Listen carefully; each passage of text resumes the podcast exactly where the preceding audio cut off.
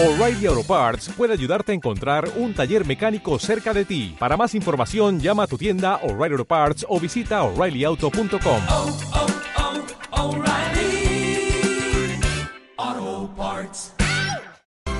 Esto es una producción de Mindalia Televisión y Mindalia Radio, audiovisuales sin ánimo de lucro de mindalia.com, para aportar conocimiento y crear conciencia. Mindalia.com, la primera red social de ayuda altruista a través del pensamiento. Es un tema apasionante y yo creo que es muy bonito que nos juntemos para hablar de eso, ¿no? Porque es un tema en el que todos nos trabamos, en el que todos tenemos dificultades y que nos ayuda un montón en la senda del crecimiento personal. Digamos que es el tema, el tema que más nos hace crecer, ¿no?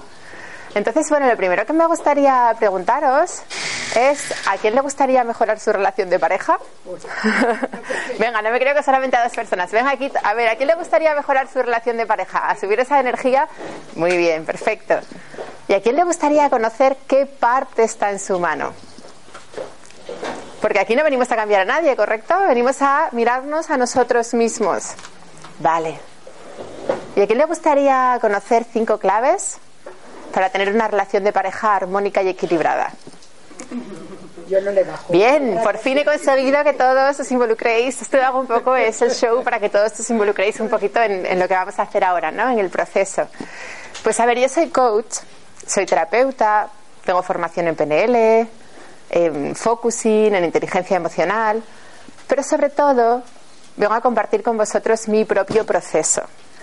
Porque yo era una persona que me caracterizaba por tener relaciones muy caóticas, por no decir destructivas, y que con los años fui poco a poco aprendiendo a equilibrarlas.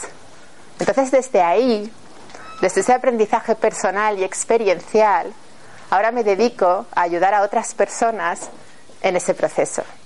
Entonces he diseñado unas claves, he diseñado unos talleres, he diseñado un proceso cuya integración la verdad es que tiene mucho impacto en la vida de las personas, parece ser que está funcionando, que está ayudando a gente y bueno, pues es un poquito de lo que os vengo a exponer hoy, ¿no? Porque me siento pues muy orgullosa de poder ofreceros esto porque digamos que es lo más bonito que he hecho, probablemente lo más bonito que he hecho en mi vida, ¿no? Entonces voy a por la primera clave. La primera clave ya de por sí, a ver. Perdonar que no lo escribe el rótulo.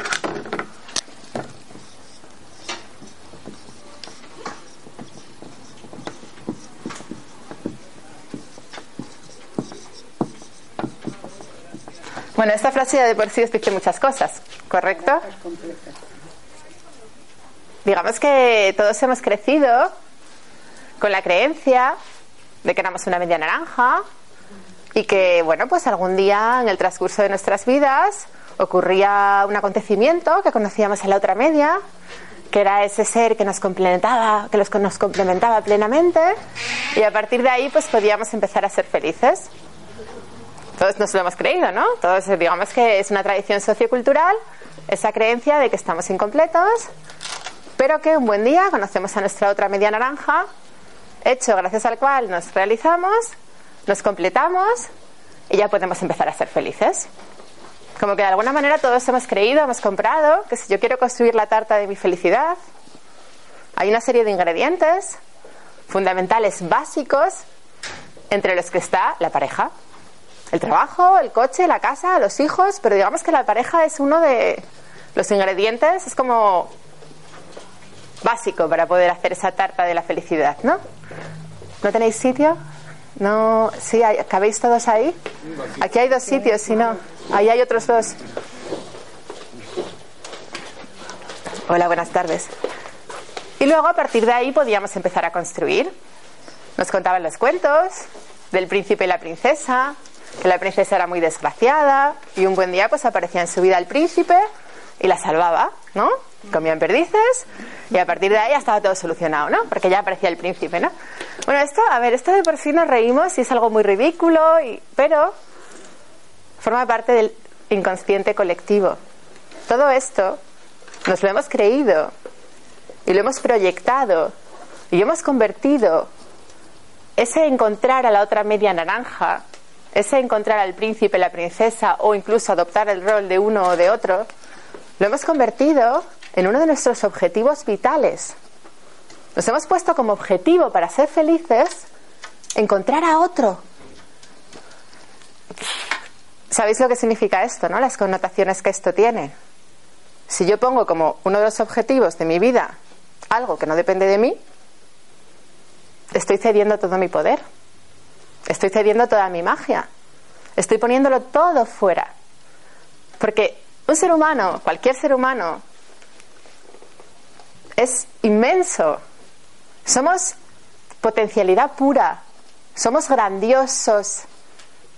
Los científicos, los filósofos, los, no sé, los, todo el mundo no se ponen de acuerdo a la hora de definir qué es el ser humano.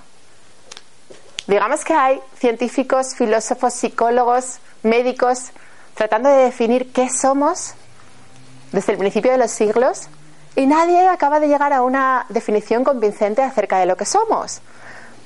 Porque cualquiera de nosotros, cualquiera, somos inmensos, somos inabarcables, somos infinitos, somos indefinibles, somos potencialidad pura. El problema es que no nos lo creemos. No somos conscientes de lo inmensos y poderosos que somos. No sabemos quién somos. Y no conectamos con nuestro poder. Cualquier persona, cualquier ser humano, todos, ¿eh? No, aquí no hay excepciones. Es muy poderoso y tiene en sí, dentro de sí, un montón de recursos para ser feliz. El problema es que si no conectamos con esos recursos porque no nos lo creemos y estamos depositando toda nuestra felicidad en un acontecimiento externo, como es conocer a otro que me venga a completar o que me venga a salvar o que me venga a hacer feliz, si estamos en esa película, no estamos conectando con nuestro poder y con nuestra magia. Y no estamos conectando con quienes somos realmente. ¿Lo veis? ¿Estáis de acuerdo? ¿Estáis de acuerdo en que todos somos inmensos? Y no entramos ya al plano espiritual, porque ahí ya, ¿cómo definimos lo que es el ser humano, no? Pero nos vamos a quedar un poco más tierra, nos vamos a quedar en que somos potencialidad pura que tenemos la capacidad de crear, que tenemos la capacidad de crear con nuestro pensamiento y que si nos empoderamos, es decir, si nos responsabilizamos de nuestra vida, podemos construir vidas maravillosas. Pero no sé dónde estamos, de perdidos, y que estamos dando todo el poder fuera. Estamos dejando todo el poder en que alguien me contrate. Estamos dejando todo el poder en que me pase algo bueno y me toque la lotería. Estamos dejando todo el poder en que alguien me aparezca a completarme y a salvarme. Y por eso mi propuesta es que seamos naranjas completas, que, nos, que desmitifiquemos de una vez esto, que lo desmitifiquemos y que nos creamos de una vez esto. Porque todos somos naranjas completas, lo que pasa que no nos lo creemos. Y desde ahí podemos encontrar a otra naranja completa y podemos rodar juntos. Vamos a ir un poquito más allá qué significa esto de ser naranjas completas, ¿vale? Digamos que en muchas ocasiones estoy esperando que venga alguien a escucharme, que venga alguien a protegerme, que venga alguien a amarme, que venga alguien a cubrir mis necesidades. Pero es que el primero que tengo que cubrir mis necesidades soy yo. En muchas ocasiones ni siquiera sabemos lo que queremos, no sabemos lo que necesitamos, no sabemos quién somos. Pero eso sí, tenemos claro que queremos que venga alguien hacer ese trabajo por nosotros. Por eso aquí es muy importante que avancemos en nuestro Autoconocimiento.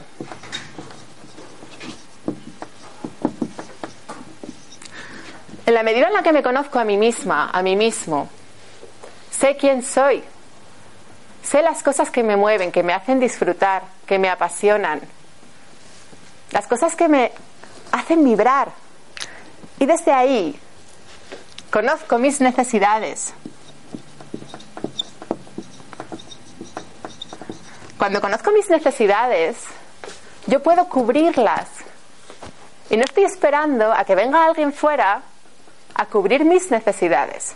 Porque cuando nos metemos en una relación de pareja, y esto lo hacemos todos los seres humanos, caemos en una trampa inconsciente de responsabilizar al otro de nuestro bienestar. Digamos que tenemos la creencia de que una relación de pareja está para hacerme feliz, entonces cuando llega otro, perfecto, ya estoy salvado, ahí viene a hacerme feliz. La cuestión es que el otro también está en la misma situación. Si estamos hablando de que yo no he conectado conmigo, no me conozco, no sé cuáles son mis necesidades, inconscientemente también voy a proyectar en ti que tú las cubras. Y claro, ahí es cuando a largo plazo viene el mogollón. Porque yo inconscientemente te estoy haciendo a ti responsable de mi bienestar y yo inconscientemente te estoy haciendo responsable a ti de mi bienestar. Y desde ahí no construimos. ¿Cómo construimos?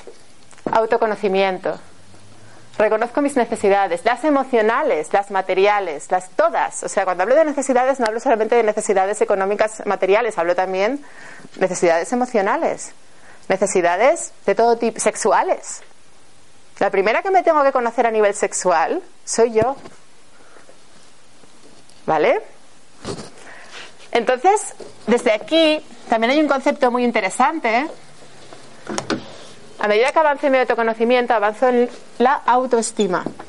Te empiezas a aceptar incondicionalmente, incluso tu sombra, porque la aceptación también pasa por aceptar la dualidad.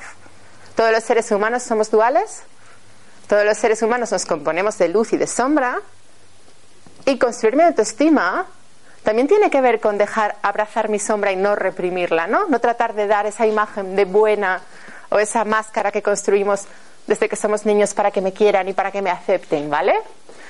Entonces, la construcción de la autoestima es un proceso muy bonito, porque a medida que vas avanzando en él, también te vas sintiendo más pleno, te vas sintiendo mejor contigo mismo, te vas permitiendo ser tú, más espontáneo, empiezas a volver a ser un poco ese niño que eras, que jugaba con la vida, y que no se lo tomaba todo tan en serio. Es como volver hacia atrás, ¿no? Porque es irónico, pero hemos desaprendido aquello que ya sabíamos.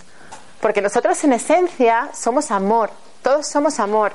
Lo que pasa es que nos hemos puesto un montón de máscaras, un montón de armaduras, un montón de capas de cebolla para tapar eso que somos en esencia y que siempre estuvo ahí, que es el amor que somos.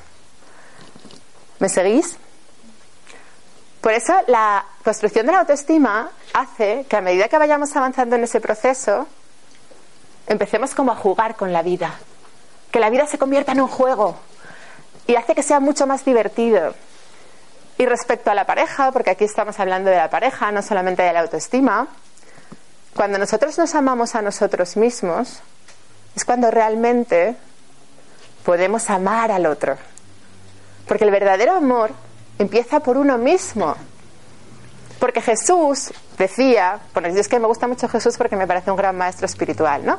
Y él decía, ama al prójimo como a ti mismo. Y lo hemos entendido al revés. Estamos dándolo todo para el prójimo, todo para el prójimo, pero a mí mismo no me doy nada, a mí mismo no me quiero, a mí mismo no me escucho, no me respeto. Pero eso sí, todo para el prójimo. Y, en realidad, cuando hacemos eso, cuando lo hacemos a la inversa, no es verdadero amor a nivel del subconsciente, a nivel inconsciente, estamos firmando contratos. Estamos firmando contratos en busca de reconocimiento. Y ahora os explico esto de los contratos, qué significa. Digamos que si yo no me amo y estoy haciendo cosas por los demás, y yo me cuento a mí misma que yo soy muy buena porque me sacrifico mucho, porque soy muy generosa, porque hago muchas cosas, en el fondo estoy buscando esa falta de amor que siento hacia mí mismo fuera. Y estoy compulsivamente haciendo cosas para que me reconozcan. ¿Entendéis esto? Por eso es muy importante cuando lo hacemos desde el verdadero amor, eh, lo hacemos desde la paz, desde el estar en nosotros mismos lleno conmigo, desde ahí es cuando podemos realmente amar. Si no, estamos firmando contratos y los contratos que tenemos a nivel de subconsciente con nuestras parejas, Pueden ser económicos. Pueden ser por miedo a la soledad.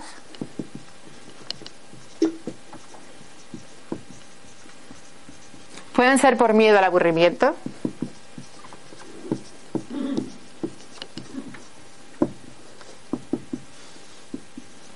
Pueden ser por las apariencias.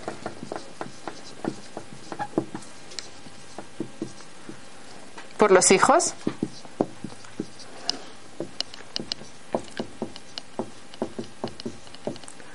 Estamos manteniendo intercambios, intercambios inconscientes, apoyados en todas estas variables. Y no pasa nada porque eso lo hacemos todos los seres humanos. O sea, quiero decir, esto es absolutamente normal. Esto no es que lo hagan las malas personas. Esto está en todos. Pero esto no es amor. Entonces vamos a llamar las cosas por su nombre. Porque muchas veces llamamos amor a una relación basada en que, en que ambos miembros tienen miedo a la soledad. Una relación basada en que ambos miembros tienen miedo a la soledad. Dependencia emocional. Muchas veces nos metemos en esa relación y lo llamamos amor. Cuando en el fondo estoy cagadita de que si tú te vas no sé qué hacer con mi vida. Porque no me aguanto a mí misma. A ver, todos hemos estado ahí, ¿eh? Aquí tampoco se trata de que esto sea mal. Esto es absolutamente humano. Mi propuesta es que saquemos esto a la luz, porque cuanto antes se ponga esto sobre la mesa y se hable, simplemente le estamos dando luz, le estamos dando luz a algo que está ahí. Yo tengo mis contratos con mi novio. Él cocina muy bien, yo no, pues me cocina, yo hago otras cosas. Eso está ahí en todas las relaciones. Pero cuanto antes le demos luz, porque esto no es amor. Si mi relación está basada en que, yo qué sé, también puede pasar, ¿no? Que las apariencias. Yo estuve con chicos que me daba pánico dejarlos, porque ¿qué va a decir mi madre? Que piensa que mi novio es ideal, ¿no? Y también nos enganchamos aquí. O en la comodidad, en la rutina. Entonces, no pasa nada, son comportamientos absolutamente humanos. Simplemente vamos a darles un poquito más de luz. Y vamos a esclarecer que esto no tiene nada que ver con el amor. El amor es otra cosa. El amor es el dar sin esperar nada a cambio. Por eso yo creo que el verdadero amor empieza por nosotros mismos, porque desde ahí es cuando estoy en paz conmigo y le doy al otro, sin que le esté dando, porque en el fondo tengo miedo a quedarme sola.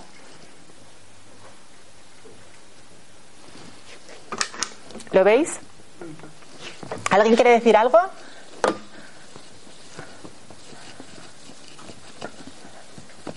¿Hasta aquí qué os parece? Porque es muy cierto lo que dices. Pero ¿cómo se consigue llegar a eso?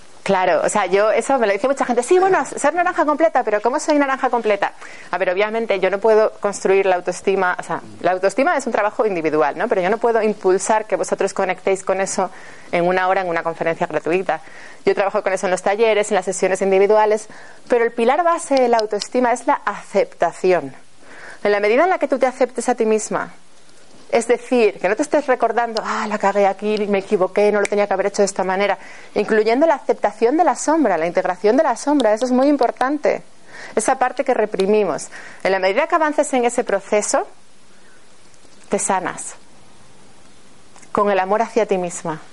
Claro, a ver, es muy complejo. Yo yo tenía la autoestima en el subsuelo hace cinco años, he avanzado un montón, ahora me quiero un montón y soy consciente que todavía me queda un montón.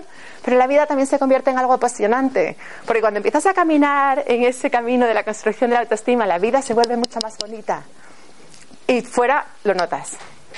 Cuando de repente haces las cosas desde el corazón y no, espera, y no esperando aprobación, hay un cambio también. De repente la gente te aprueba y te reconoce cuando tú llevas toda tu vida buscando eso y es la primera vez que te da igual y lo obtienes de forma natural. ¿Esos contratos es cuando ya estás con la pareja y los tienes que poner encima de la mesa? ¿O eres tú cuando te encuentras que esos contratos te van a pasar en futuro y los tienes que sacar a, a la luz antes? A ver, para mí, yo creo que es una cosa que es bueno que se hable, pero sobre todo que no te engañes a ti mismo. Que tú seas consciente que tú- yo tengo a gente en consulta que me dice, no, es que yo a mi mujer, un chico en concreto, a mi mujer la amo, la amo, y lo que tiene es un profundo miedo a la soledad. Tiene una dependencia emocional brutal. Pero él se engaña a sí mismo y se dice que la ama, que la ama, luego la está juzgando, la quiere cambiar, hace un montón de cosas que no debería de hacer porque está, se está metiendo en una relación destructiva y le mueve un profundo miedo.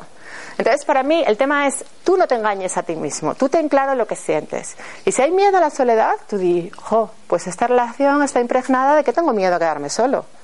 Y si hay un intercambio económico, jo, pues es que a mí me viene muy bien que ella paga la hipoteca. No pasa nada, eso es humano, pero que lo sepas, que no te cuentes a ti mismo que eres muy bueno y que lo, y que lo amas, no, eso está ahí, que, lo- que le des luz, eso es lo que os digo de darle luz a la sombra, no pasa nada, pero vamos a sacarlo fuera, no nos vamos a contar nosotros mismos la película de que somos muy buenos y tenemos muy mala suerte porque el otro no me entiende, ¿vale? Sino que vamos a poner todo lo que hay ahí. Porque en muchas ocasiones, cuando nos contamos a nosotros mismos que somos muy buenos, tenemos unos contratos así. Y eso del dar y el recibir, como acabas de decir, que amor es dar sin recibir nada a cambio, sin esperar nada a cambio. Y el dar y el recibir, que yo siempre lo he oído en... en A ver, porque cuando tú das sin esperar nada a cambio, es cuando realmente estás recibiendo. Porque es así, porque dar es tener. Pero, tiene, pero cuando das desde el contrato, desde ahí no funciona. Tú te refieres a la ley del karma, ¿no? ¿O te refieres a...? No, me refiero al dar y el recibir, el, el dar, o sea, altruistamente, lo que dices tú, amar sin pedir nada a cambio. Y tú dices que aún así vas a recibir. Claro. Claro, porque cuando tú realmente estás tú dando... esperas, tú, tú das pero sin esperar. Cuando tú das algo de corazón, el universo te lo devuelve. Sí, el universo- Tú cuando das algo de corazón te vuelve. Sí, sí, te vuelve todo. Lo malo, lo bueno. Sin embargo, cuando estás dando desde ahí, desde los contratos, es cuando te estás engañando a ti mismo. Y en realidad no estás dando. Por eso yo lo que le digo, o sea, mi propuesta, lo que yo le digo a él es, tú sé honesto contigo. Si lo puedes hablar con el otro, perfecto, pero simplemente es un trabajo que tú tienes que hacer contigo.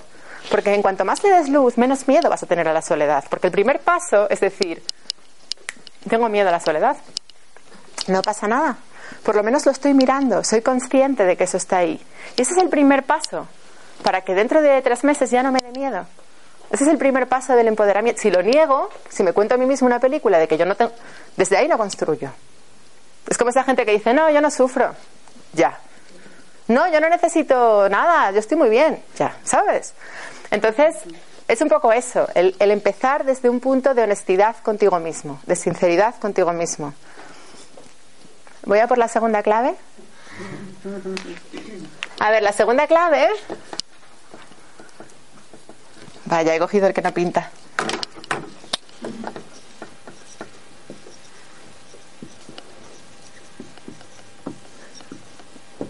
¿Lo veis? La ley del espejo. ¿Alguien sabe qué significa esto? ¿No?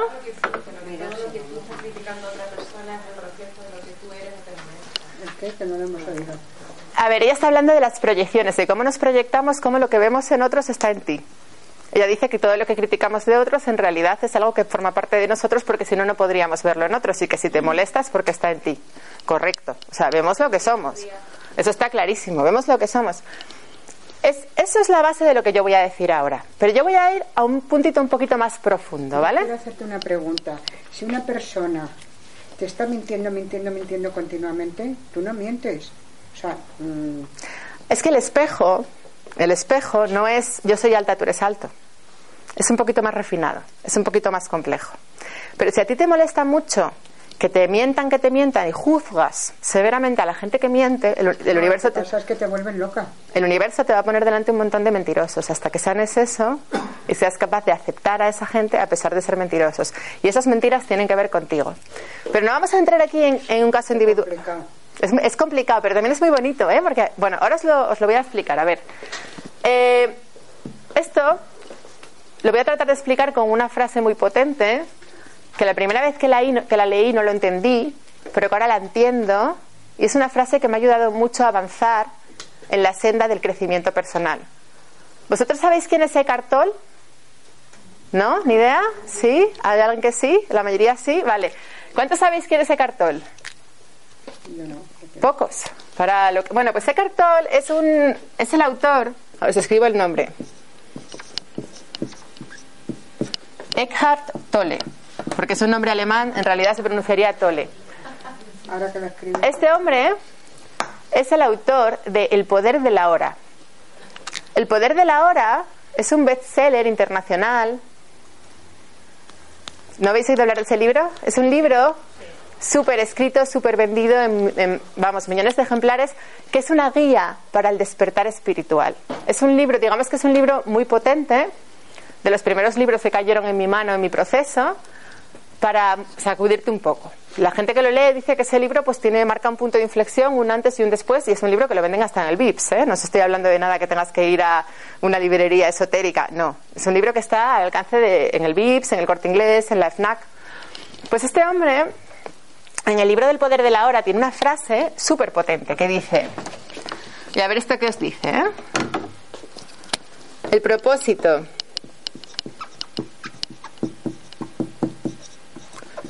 de una relación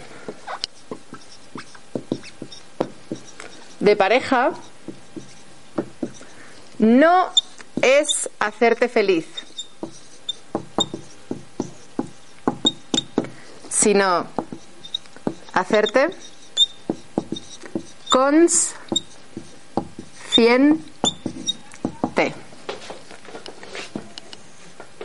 El propósito de una relación de pareja no es hacerte feliz, sino hacerte consciente. ¿Qué os dice esto?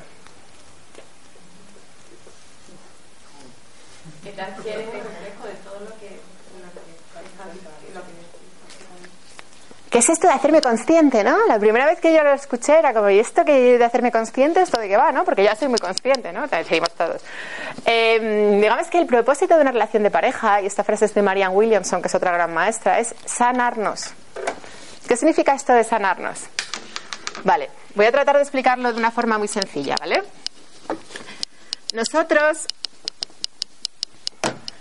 somos una incógnita para nosotros mismos. La personalidad humana es como un iceberg. Esto es el mar, esto es la parte que está por encima del mar, esto es la parte que está por debajo. Aquí está un 5%, otros autores dicen que un 7% y aquí un 95%. Esto es el inconsciente. Y esto es el consciente. Es decir, solo somos conscientes de este 5% de lo que somos. Es decir, somos una incógnita para nosotros mismos. No tenemos ni idea de quién somos. ¿Vale? Hasta ahí lo veis, ¿no? Entonces, bueno, esto lo sabíais, ¿no? No, no, no, no sabía. ¿Tú no lo sabías? ¿Había alguien que lo sabía esto? Sí, ¿no? Había gente que lo sabía. Vale. Esto quiere decir que yo, que, que, por ejemplo, yo, que soy una persona que creo que me conozco, que he indagado mucho en mí misma, que medito, que he hecho un proceso de crecimiento personal muy potente, igual, en vez del 5%, estoy en el 7. Pero sigo siendo una incógnita para mí misma. Y por eso se llama ampliación de la conciencia, que es bajar, como si bajaras la rayita del mar, porque estás ampliando tu conciencia, esto. Por eso estos procesos se llaman procesos de ampliación de la conciencia. ¿Me seguís? Vale, pues sigo. Hubo unos señores que, que, descubrieron esto y que estudiaron esto en profundidad, que fueron los psicoanalistas. Todos habréis oído hablar de Freud, habréis oído hablar de Jung, ¿correcto? ¿Sí? Bueno, pues ellos eh, tuvieron, en concreto Jung, que Jung fue un gran maestro también, eh, uno de sus discípulos, Johari, desarrolló lo que es la ventana de la personalidad. ¿Habéis oído hablar de este concepto? Tú sí, ¿vale? Pues digamos que él dividía la personalidad humana en cuatro cuadrantes.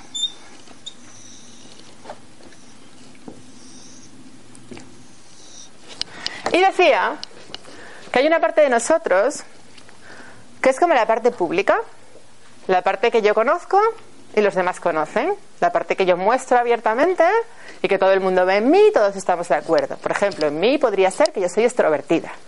Yo soy extrovertida, me pongo a hablar con todo el mundo y obviamente pues para vosotros me veis y es una persona extrovertida, ¿no? Correcto. Que esa es la parte que yo conozco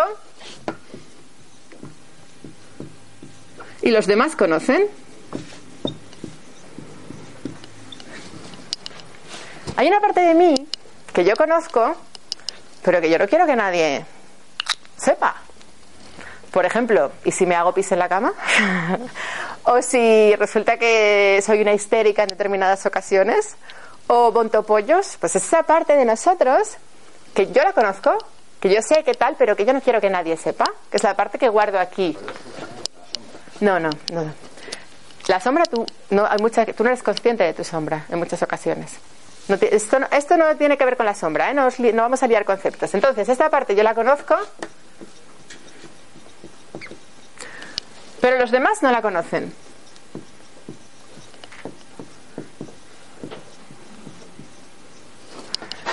Hay una parte de mí que los demás conocen,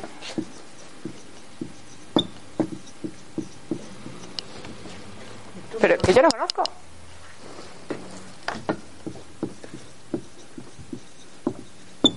Típico jefe pedante, ¿no? Que todos sus subordinados están de acuerdo en que es un pedante, pero el tío está ajeno a su condición de pedante y él no es consciente para nada de que es un pedazo de pedante, ¿no? Nuestros padres saben cosas de nosotros que nosotros no sabemos.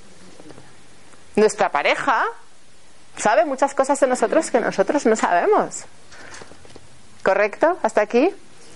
Luego hay una parte de nosotros, que yo la llamo el expediente X, que ni nosotros conocemos ni los demás conocen. Con esta parte de abajo del iceberg. Con todo esto, que yo no tengo ni puñetera idea. Pues en esa parte que yo no tengo ni puñetera idea, hay una parte de luz, hay una parte de sombra.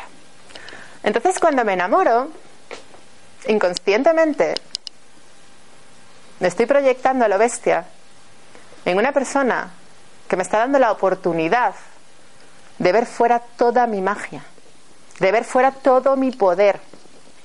Inconscientemente me estoy enamorando de mí mismo. Cuando me enamoro, me estoy proyectando tan a lo bestia que estoy viendo en otro toda esa luz, todo ese poder, toda esa magia que hay en mí, de la que no soy ni consciente. Es decir, el otro me está dando una oportunidad enorme de verme reflejado fuera. O sea que, perdona, temporalmente estás viendo parte de, esa, de ese, de ese iceberg, porque claro, Por eso- esa et- etapa del enamoramiento, enamoramiento dura, dura X tiempo. Eh, os voy a pedir que ahora no me interrumpáis porque esto que voy a explicar ahora es muy complejo, ¿vale? Voy, a- voy para adelante. Entonces, luego si queréis hacéis preguntas, pero esto es importante que lo entendáis. A ver, cuando yo me enamoro, la otra persona me está dando una oportunidad de ver todo mi poder fuera, de ver toda mi luz. Inconscientemente me estoy enamorando de mí mismo en esa primera fase de subidón. En esa primera fase que mi vida tiene sentido, que mira qué guay, mira qué mensaje me mandó, que se lo cuento a mis amigas, que de repente voy como flotando, ¿no? En la segunda fase, cuando de repente ese super, ese tío que he idealizado, que era tan molón, se convierte en un ogro feroz. Y de repente no es lo que yo pensaba. Y es cuando todos vienen a la consulta, que es que me ha decepcionado, es que me he equivocado, es que me engañó. En la segunda parte estoy proyectando a lo bestia mi sombra fuera. Ese ogro feroz que estoy viendo fuera soy yo. Sí. Ese ogro feroz que estoy viendo fuera soy yo. Todos reconocemos la disfuncionalidad. Todos reconocemos la disfuncionalidad cuando estamos aquí, en la segunda etapa, en la etapa del ogro. Pero no reconocemos la disfuncionalidad aquí, en el subidón. Cuando en realidad son dos caras de la misma moneda. Nos estamos proyectando a lo bestia. Las dos son exactamente disfuncionales. Pero todos vemos aquí lo chungo, pero no vemos que esto es exactamente igual. Me estoy proyectando fuera a lo bestia. Y solamente cuando pasan esos primeros meses, ese primer año, año y medio, dos años en el mejor de los casos, y la relación empieza a hacer así.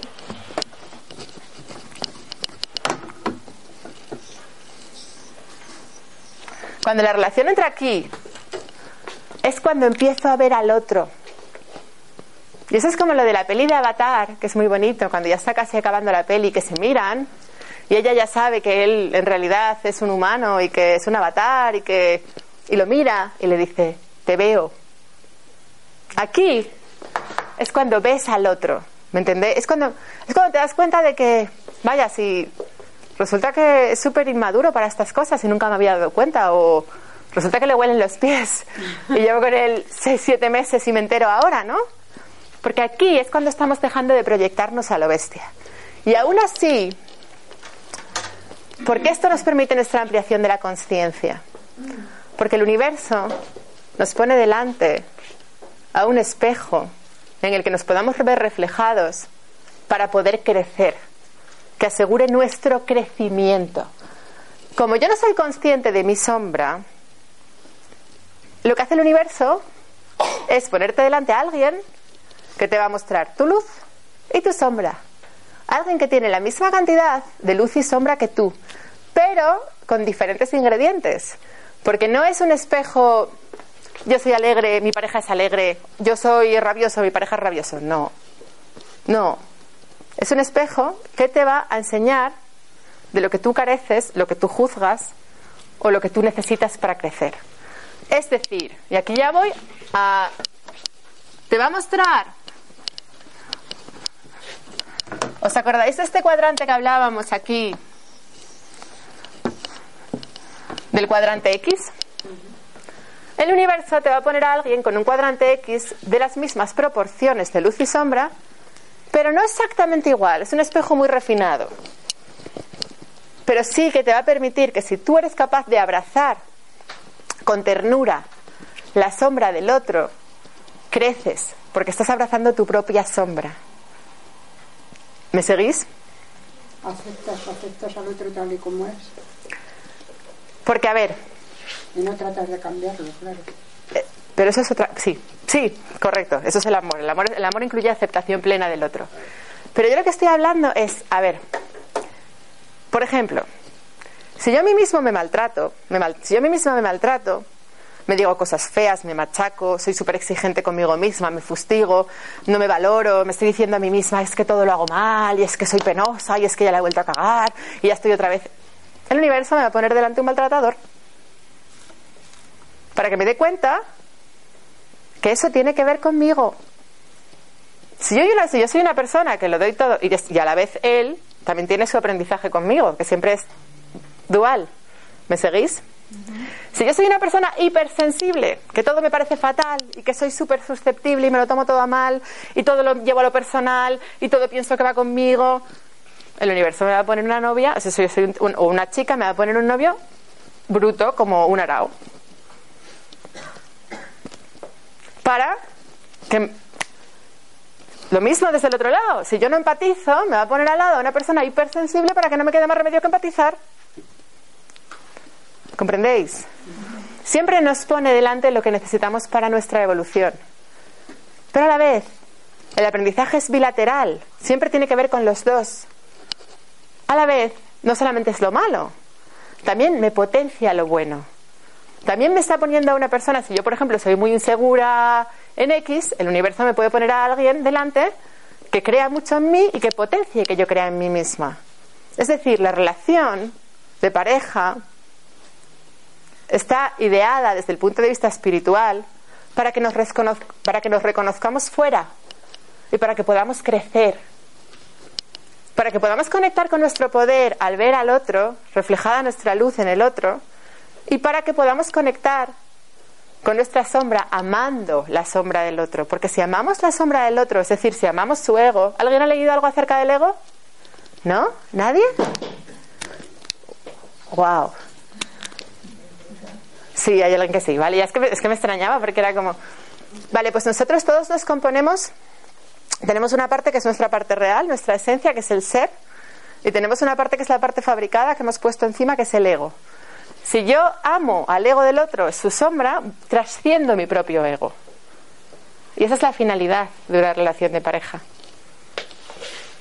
Hasta ahí como suena. Dime. Entonces, por esa regla de tres, cuando tú trasciendes la relación con esa persona, necesitas otra pareja, ¿no? Digamos que si apruebas curso, tienes que pasar con otro. No lo no lo. Claro, ¿Y dónde dejamos a la iglesia? Que ha dicho, no me he que enterado. Para que la muerte no se pare. respóndete tú misma. ¿A ti tú te crees las cosas de la iglesia? Yo no, pero a Bueno, pero tú preocúpate de ti, ¿no? Y de tu... A ver, yo, eh, yo soy fan de Jesús. Porque me parece un gran maestro espiritual. Yo lo del matrimonio, el compromiso para toda la vida y bla, bla, bla, pues yo pienso, de hecho yo lo digo en mis conferencias, alguien me lo habrá oído decir, que va en contra de las leyes de la espiritualidad. Porque si tú estás con alguien para que eso asegure el mutuo crecimiento de los dos, mediante el espejo, abrazando la sombra del otro que te permita crecer, y uno de los dos pega un salto evolutivo brutal y el otro no, ya no tiene sentido, ya no tiene esa función, ya no te estás haciendo de espejo. Y quizás es mejor separarte. Y porque además el matrimonio, si somos honestos, es un contrato. ¿En qué está basado el matrimonio? ¿Alguien lo ve? El matrimonio es comodidad, seguridad. ¿Qué más hay en el para toda la vida? ¿Qué más hay ahí? Una utopía. A ver, ¿qué nos oigo? Apariencia también, pero ¿qué dices tú? Hijos. Obligación. Hay miedo. Hay miedo ahí debajo. Hay apego. O por lo menos yo lo veo así. Si te sirve, si no te sirve, lo que yo sí te puedo asegurar, porque eso lo he leído en Yogananda, en Sogyal Rinpoche, en los de la New Age americana, en 20.000 sitios, que el propósito de una relación de pareja desde el punto de vista espiritual es la mutua evolución de los miembros. Es decir, a ver, ¿por qué pensáis que cambiamos de pareja y vivimos la misma película? ¿A alguien le ha pasado? Venga, no me digáis. Ah, bien, bien. Yo tengo un montón de gente en mi consulta que vienen, es que he cambiado de novio y otra vez. Y es que siempre me encuentro con chicos que tienen un grano verde en la nariz. Siempre te encuentras con chicos que tienen un grano verde en la nariz, porque eso tiene que ver contigo, porque ahí hay un aprendizaje. Y el universo, y cuando tú lo aprendes, lo trasciendes. Porque yo, por ejemplo, repetía patrones, repetí un patrón, además un patrón muy destructivo, lo repetí tres veces. Y cuando supe ver lo que había detrás, lo trascendí y no se me volvió a repetir nunca más. Pero la vida nos repite, además la primera vez la vida te pega un toque, la segunda vez te pega un meneo, la tercera vez te pega un ostión. Y esto no lo digo yo, esto lo decía Carl Jung. Carl Jung decía que aquellas personas que no aprenden de las situaciones de su vida fuerzan a la conciencia cósmica, que es otra manera de decir Dios o de, decir universo, a repetirlas tantas veces como sea necesario. Entonces, por eso en nuestra vida se repiten determinados sucesos. Por eso a veces mi amiga no sé quién se parece a mi abuela. Porque soy yo. Y porque no solamente la pareja es un espejo, la pareja es el espejo. O sea, la pareja es el tema. Pero mi jefe también es un espejo y mi madre. Y todas las. Nadie llega a nuestra vida por casualidad. Y todas las personas que van llegando a nuestra vida nos van reflejando algo para nuestro mayor bien. Porque nada es casual. ¿Lo veis? Para que yo pueda reconocerme fuera. A ver, yo creo que para que una pareja se mantenga en el largo plazo, los dos tienen que estar creciendo, los dos tienen que estar evolucionando. Luego también está el tema del propósito. Yo vengo a la vida con una misión, mi pareja viene a la vida con una misión. Si somos capaces de alinearnos en un propósito común, vamos a crecer mucho más. Y si no crece, crece uno y el otro se queda. A ver, todos hemos tenido relaciones. A ver, a ver, a ver, porque esto yo creo que a todos nos ha pasado. ¿Alguien ha tenido una relación en la que uno más uno, en vez de que la energía se multiplicara y nos convirtiéramos en 100, era 0,2? ¿A alguien le ha pasado esto? A mí sí. Esto es lo que no puede ser. Y esto, ¿sabes lo que lo promueve este tipo de cosas? Que nos quedemos ahí enganchados. El, rollito este que tenemos socioculturalmente de que tiene que ser para toda la vida, de que dejarlo es un fracaso, de que si lo dejas eres un perdedor y otra vez. Porque dejarlo puede ser muy sano. Porque si la relación no está sirviendo a su propósito, si los individuos no se están enriqueciendo, si no se están nutriendo, si no se están ayudando, si no te se están potenciando, si no se están reflejando, si no se están espejando, ya no tiene sentido. Y dejarlo es maravilloso, porque abres energéticamente la opción de que venga otro espejo que te pueda reflejar y que te pueda hacer crecer. Pero como tenemos la película del matrimonio para toda la vida, del príncipe y la princesa, de se comieron perdices y se casaron y bla, bla, bla, estoy tratando de seguir el guion de lo que se supone que me va a hacer feliz. Estoy tratando de seguirme al estándar. ¿Lo veis? No sé si os está llegando porque estáis muy callados. Sí, pero es que tengo una duda, porque si que la parte mala es tuya, no, yo creo que no. O sea, la parte buena son de dos o la parte mala son de dos también. No. No. Entonces, si va mal es que siempre es culpa tuya. No.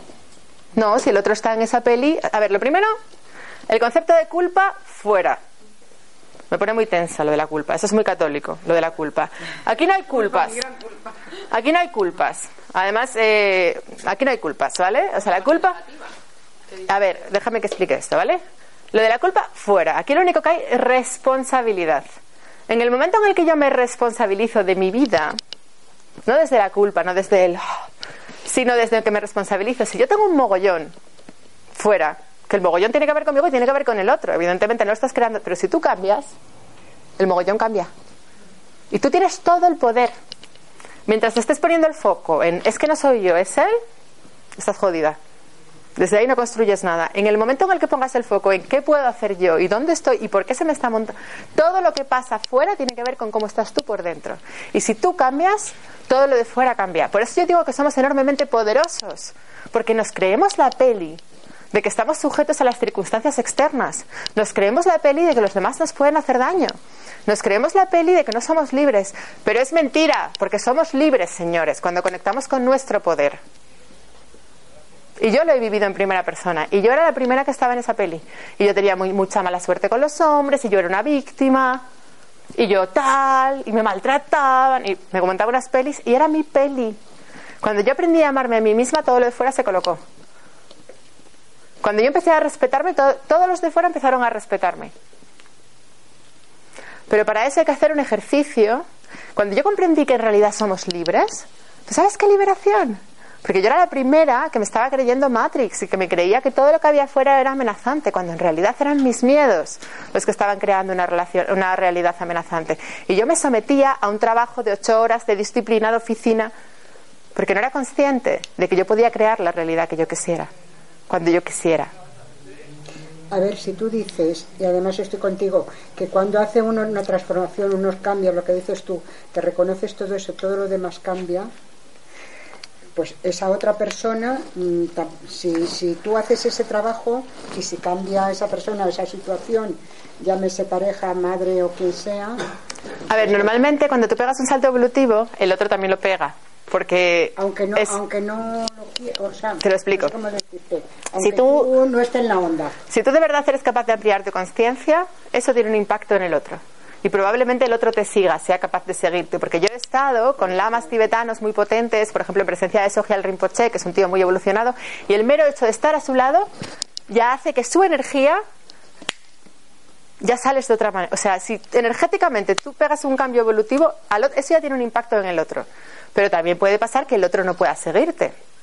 Si el otro no puede seguirte, entonces es Out. mejor dejarlo. si tú sientes en tu corazón que el otro ya no te está reflejando nada, si ya no estás creciendo, si uno más uno es 0,5, hasta luego. Ya, ya, ya, ya. Sí, ahora lo he entendido, claro. ¿Eh? Si los que no te siguen son tus padres, que no es amor de pareja, pero es otro tipo A ver, es que los padres, tú, es- los padres es una lección que te has puesto intensiva para toda tu vida. O sea, los padres los elegimos antes de nacer, ¿vale? Entonces tú has elegido a esos padres por algo. Probablemente son tu gran espejo, pero no lo ves a la inversa. Entonces, tú con los, a, los, a los padres no los puedes obviar, siempre van a estar ahí. Si hay algo no sanado, hay un aprendizaje pendiente. Siempre. Yo, a ver, yo tenía, por ejemplo, yo tenía una relación con mi hermano hiper mega desastrosa, porque yo creo que me puse el aprendizaje con mi hermano, ¿vale? Y yo, además, yo avanzaba en la senda del camino espiritual y del crecimiento, y me fui a Tíbet y, y venga a meditar, y yo seguía, con- es que me ponían a mi hermano delante y todo el aprendizaje, o sea, me salía toda la sombra, era como, mi hermano tenía la capacidad de sacar toda mi sombra, ¿no? Un día que de verdad ocurre que me senté conmigo misma haciendo, pues, imagínate, meditaciones de Oponopono, constelaciones familiares, hice un trabajazo con mi hermano. Un día que lo perdoné, porque entendí que todo eso que estaba pasando con él también tenía que ver conmigo. No sabía muy bien cómo a nivel racional, pero fui capaz de perdonarlo. Y fui capaz de amarlo plenamente. Mi hermano no cree en nada de esto, ¿vale? O sea, mi hermano está en Matrix, o sea, él ni, bueno, ni sabe lo que hago. Pues me llamó mi madre y me dice, no sé qué ha pasado con tu hermano, pero, pero me ha preguntado por ti. Y está como muy abierto a saber qué tal estás. Y él estaba en Oviedo, yo estaba en Madrid, yo no había hablado con él.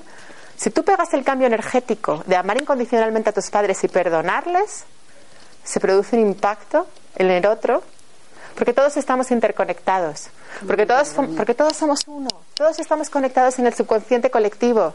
Por eso cuando pensamos en... ¿Por qué creéis que cuando pensamos en alguien esa persona nos llama por teléfono? O cuando nos enfadamos por WhatsApp, que intentamos ser muy correctos y ponemos una frase súper educada y súper correcta, pero en el fondo me estoy cagando en ti. ¿Por qué el otro percibe que me estoy cagando en él? Porque somos energía. Eh, ¿O no? ¿No os ha pasado? Que dices, no, y luego lo lees y dices, pero si yo fui súper correcta, si yo no te dije nada, ya, pero ya es un cabreo, que ese cabreo llega, aunque tu frase sea correcta, la energía del cabreo llega por el WhatsApp. Entonces, si tú eres capaz de perdonar a tus padres, desde el amor y desde la, además con la plena aceptación de que ese es un aprendizaje vital para ti, porque tú, o sea, si te has puesto, eso, o sea, es porque es la lección que tú has venido a aprender. Eso sí que es el tema. No te puedes escapar de eso. Claro, porque de pareja puedes cambiar. De pareja puedes cambiar y aún así te puedes equivocar, puedes pensar que no tiene nada que ver contigo, que el otro no te refleja nada y si tienes algo pendiente, en la siguiente pareja te va a volver. Porque ya se encarga el universo de que aprendas tus lecciones. Pero es que de los padres, de ahí no puedes escaparte, porque eso lo has elegido tú, es tu principal aprendizaje. Pero también, a ver, pero también es súper bonito, ¿vale? Porque yo cuando me di cuenta, por ejemplo, yo que sufrí muchísimo con lo de mi hermano y me leía libros, cómo sanar tu historia familiar, y consultaba y preguntaba, y no había manera, y no había manera. Cuando lo perdoné y solté eso y vi que realmente era tan fácil como perdonarlo en el corazón, no perdonarlo aquí, perdonarlo de verdad, y eso se sanaba, es cuando realmente me di cuenta, la vida realmente es algo muy bonito. La vida es algo muy maravilloso, de verdad, o sea, la vida es maravillosa si conectamos con todo esto que os estoy diciendo. Pero como nos pongamos a la contra, la vida nos puede vapulear. ¿Me entendéis? Por eso es tan importante que conectemos con el amor que somos, con lo poderosos que somos, yo no te he entendido antes muy bien cuando te he hecho la pregunta si una persona te miente, te miente y tú no mientes, entonces ¿qué te refleja de ti? Yo no te puedo responder a eso como si fueran matemáticas. Necesito estar hablando contigo una hora, que me cuentes las circunstancias en las que te mienten, por qué te mienten, y que realmente, y para poder, desde mi juicio, tratar de entender si realmente tú mientes o no mientes. Porque tú puedes decir que tú no mientes y puedes no ser cierto. Me puedo mentir a mí misma. Lo que sí te digo es que si te están viniendo personas mentirosas de forma reiterada en tu vida, ahí hay un pedazo de aprendizaje. No, una, una sola. La misma. La misma. Siempre. La pareja. La pareja. La pareja te miente, te miente, te miente. Pues hay una parte de ti que se miente. Hay una parte de ti que no quiere estar con esa persona y que se cuenta a sí misma que en realidad quiere estar porque tiene miedo a algo. Si tu pareja te miente es porque tú te mientes. Es como lo de la No lo infidelidad. exprese verbalmente, sino en mi interior, claro. Es como lo de la infidelidad. Alguien no le pone los cuernos a alguien de forma gratuita. ¿Me comprendéis? Ahí ya hay algo en el otro también. Eso no lo entiendo, hija. Perdona que te diga, pero es que aparte de mi interés... Una persona, que, una persona que se engaña a sí misma de forma sistemática y que se dice que todo está bien y se tapa y se pone parches en su dolor porque no quiere verlo. Yo no digo le- que, es- que esto es... No estoy hablando de ti, te estoy hablando de la infidelidad. Es muy probable que se le manifieste fuera a alguien que le es infiel. Para que vea ese engaño fuera. ¿Me comprendéis? De todas formas, el espejo es una cosa súper compleja y es una cosa que la hay que ver. O sea, yo no. A ver, es como la de autoestima. Es lo que os decía antes. Yo no puedo hacer que construyáis la autoestima en una hora en una conferencia. Es una- un tema que además yo lo puedo impulsar, porque luego eso es responsabilidad y curro individual de cada uno. Ojo. Que no va a haber ningún terapeuta que te construya la autoestima. La autoestima te la construyes tú. Puede haber gente que te guíe en el proceso, pero eso es tu curro. Ver el espejo y trascender el espejo es el juego de la vida. Y eso es tu curro. Eso no es algo que tú puedas pagar y te lo puedan hacer. Eso hay que trabajárselo. Pero ahí está un gran aprendizaje. Ahí está la oportunidad de sanarnos. Por eso es todo tan bonito y por eso es todo tan perfecto. ¿Lo veis? Yo no sé qué pensáis, porque os habéis quedado todos muy callados. Me gustaría que dijerais algo, porque... Yo me lo pregunto muchas veces a mí misma, ¿por qué esta persona sigue viniendo a mi vida y qué tengo que aprender? Y no sé la respuesta. Pues son muchos años y venga, y venga, y venga, venga. Bueno, si quieres lo trabajamos. Si quieres yo te puedo ayudar, lo que pasa que no creo que sea el sitio No, aquí no, para ponernos no. a hacer coaching, pero... Eso. ¿Alguien más quiere decir algo? Es muy interesante lo que dices, hijo. A mí me ha costado un montón ver un montón de cosas. ¿eh? Ojo, yo esto lo aprendí a base de dolor. Pero cuando lo acepté y asumí que cuando alguien me atacaba fuera, ese ataque tenía que ver conmigo, digamos que me empecé a sanar. Porque empecé a darme cuenta de que todo el poder estaba en mí y de que yo podía elegir la paz. Siempre podemos elegir la paz. Y cuando elegimos la paz, eso tiene un impacto fuera. Y una pregunta. En una asignatura tan compleja como la de los familiares o los padres, ¿qué pasa si en un transcurso de esa vida no la superas? Nada. ¿Queda en deuda? Nada, porque es como si, ¿qué pasa si asesinas? Pues nada, esto es una ilusión, es un juego. Volverás a nacer y tendrás tus aprendizajes en relación con eso. Tendrás que, que ya llegará un día que trasciendas esos aprendizajes y que te vayas a otra dimensión. Pero no pasa nada, o sea, en realidad es que es tan simple, o sea, es que no pasa nada. Pero ¿qué? Respecto a los celos, cuando tú tienes mucho miedo, por ejemplo, de que tu pareja sea infiel, ¿eso quiere decir que tú quieras ser infiel? No. Eh, a ver, hay dos sentimientos, hay dos emociones primarias básicas. El amor y el miedo. El miedo es la ausencia de amor, por definición. Tú tienes miedo, tienes inseguridad, entonces tienes celos. Simplemente toma conciencia, ahí no estás amando. Porque si amas, o sea, no puede haber amor y miedo juntos, porque el amor y miedo son antagónicos. Porque la gente piensa que lo contrario del amor es el odio. No, lo contrario del amor es el miedo. El miedo es la ausencia de amor. Entonces, simplemente, porque además hay gente que le pone, ¿no? Que su novio tenga celos. Es que mi novio tiene celos, tal. En el fondo es una barbaridad, porque si tu novio tiene celos, no te está amando ahí. Porque el amor implica confianza.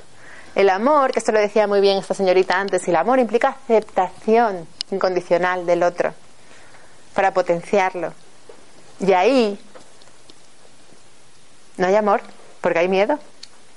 Y simplemente que lo veas, no pasa nada. Yo también hay veces que siento celos, es humano. Porque somos humanos, ¿no? Pero la forma sana de relacionarse sería desde la confianza, sin miedo, desde el fluir, desde la aceptación.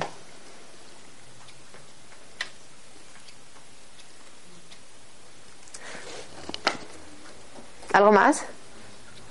Y una pregunta. En tu, eh, bueno, no en tu vida, pero vamos, en lo que tú has llegado con tu hermano, que en ti misma tú has perdonado, pero no hace falta que él o que tú perdones físicamente. Yo no he hablado con él. Te prometo que no he hablado con él. que tú has, Cuando tú haces esa un- es- Energía. Es energía, es la energía del amor. Porque yo antes, que yo me contaba en mi misma películas, pero no lo estaba amando, porque tenía rencor, tenía resentimiento y yo me sané. o sea, que tú físicamente abrazarle y tal, eso no, no A ver, yo sí que hice alguna meditación que me imaginaba con él, me imaginaba que lo abrazaba, me imaginaba... Es- ¿Habéis oído hablar del oponopono? Sí que hice algún oponopono con él, sí que hice muchos trabajos, hice constelaciones. La verdad es que me ayudó un montón, porque hice tanto trabajo con él que crecí mucho con ese trabajo, ¿no? Probablemente era mi gran maestro de vida, ¿no? Por eso nos elegimos el uno al otro, ¿no? Pero cuando se produjo el perdón real, que fue cuando me llamó mi madre, no sé qué ha pasado, pero él ha cambiado de actitud respecto a ti, lo hice yo en mi casa. Y de hecho yo no he hablado con él de esto. Y es que a lo mejor vive en otro mundo. Y no es más, no sé, más normal irte de Madrid a Oviedo, darle un abrazo y te perdono. Si yo hubiera ido, si yo hubiera ido, de la aurora. te lo explico, si yo hubiera ido de Madrid a Oviedo a decirle te perdono, era como, lo primero, yo que tengo razón, te perdono a ti, que estás equivocado. No hubiera sido un perdón real. O sea, no te digo Y lo ti, segundo, bueno, pues si para ti tiene que ser así, pues para ti es así, pero para mí fue de otra manera. Porque al final esto no, es- o sea, esto es lo que a cada uno le sirva. Lo- si tú todavía eres muy racional, estás muy en tal, y yo solamente me creo lo que veo, pues tú igual necesitas hacer el acto físico de acercarte y darle un abrazo. Perfecto. No es que sea ni mejor ni peor. Yo, sí- yo quería comentar. Espera, que hay una chica Vale, vale. Que a mí me pasó. Yo hace muchos años perdoné a mis padres de forma más, estoy muy lejos de mi país. Yo al, al- me sentí fantástico. No me hablo con ellos, les deseo lo mejor, pero ellos tuvieron un cambio porque ellos me siguen buscando. Pero otra cosa es que yo, yo ya los perdoné y soy tremendamente feliz. así. Es una liberación, ¿eh? O sea, el perdón es una cosa que hacemos por nosotros mismos. Ahora es difícil, sí, la pena es que haya gente que no te entienda y que esté constantemente eh, pensando que, como el, chico delante, que, que no, que no, no no Pero eso, a ver, De, cógete un avión y anda a perdonar. pero cada uno, Claro, por eso digo, eso es un patrón que a mí no me... cada uno con su... pro- Pero a él, a ver, pero él tiene ese sistema de creencias. Por eso lo dije. Perfecto. Claro. Yo tengo el mío, Es otro patrón, es otra forma. A mí, el que, por eso comento que a mí, eso, lo que que pasar también me resulta. Es fantástico. Gracias por, la verdad es que sí, es muy difícil, pero es muy bonito. Gracias por compartirlo. Gracias por compartirlo. Y nada, yo tengo más claves, pero llevamos Es que es interesantísimo. llevamos un montón de tiempo de conferencia. Yo quería comentar respecto sí. a lo que dice este señor de lo de la energía. Eh, yo hago Reiki y, y entonces ahora ha habido, bueno, mi pareja en concreto, una que no, que no estábamos bien, pues una operación a corazón abierto. Y fíjate cómo funciona la energía, que en 20 días es un señor ya de una cierta edad, pues vamos, ha sido una recuperación, está en recuperación, pero una recuperación bestial. ¿Por qué? Porque yo desde mi corazón Le mandaste amor. llamando, hablaba con él, eh, hablaba con toda la corte celestial, mis velas. Esto que está diciendo no es ninguna tontería, ¿eh? Pero es que además yo ha habido días que me le- y no teníamos relación, ¿eh? O sea, no- yo no he sabido de él para nada. Pero yo ha habido días que me, yo me he levantado y yo estaba malísima. Pero malísima, pero malísima, malísima. Porque una- absorbías sus síntomas. Eso le pasa a gente. Algunos sanadores absorben la sintomática del otro cuando el otro está en la mesa de operaciones.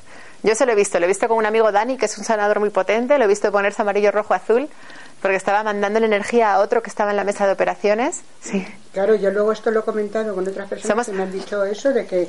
Por eso vamos a abrir un poquito nuestra mente, ¿vale? Estaba mal y tú lo has percibido. Que hay algo más que lo que se puede oír, ver y tocar.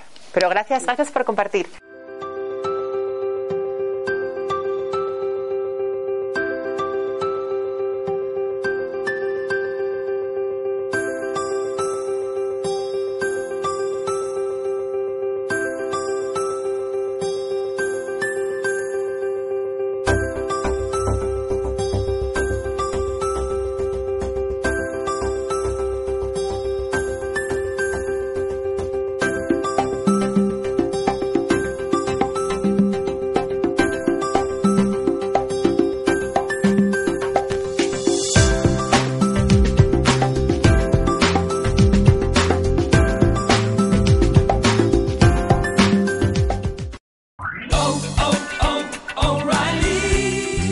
¿Necesitas ayuda? En O'Reilly Auto Parts te ayudamos. ¿Necesitas algún consejo? Te aconsejamos. Nuestros profesionales en autopartes están siempre disponibles para ayudarte a encontrar lo que necesites. Excelente servicio al cliente es solo una de las ventajas que ofrece O'Reilly Auto Parts. Los profesionales en autopartes. oh, oh, O'Reilly.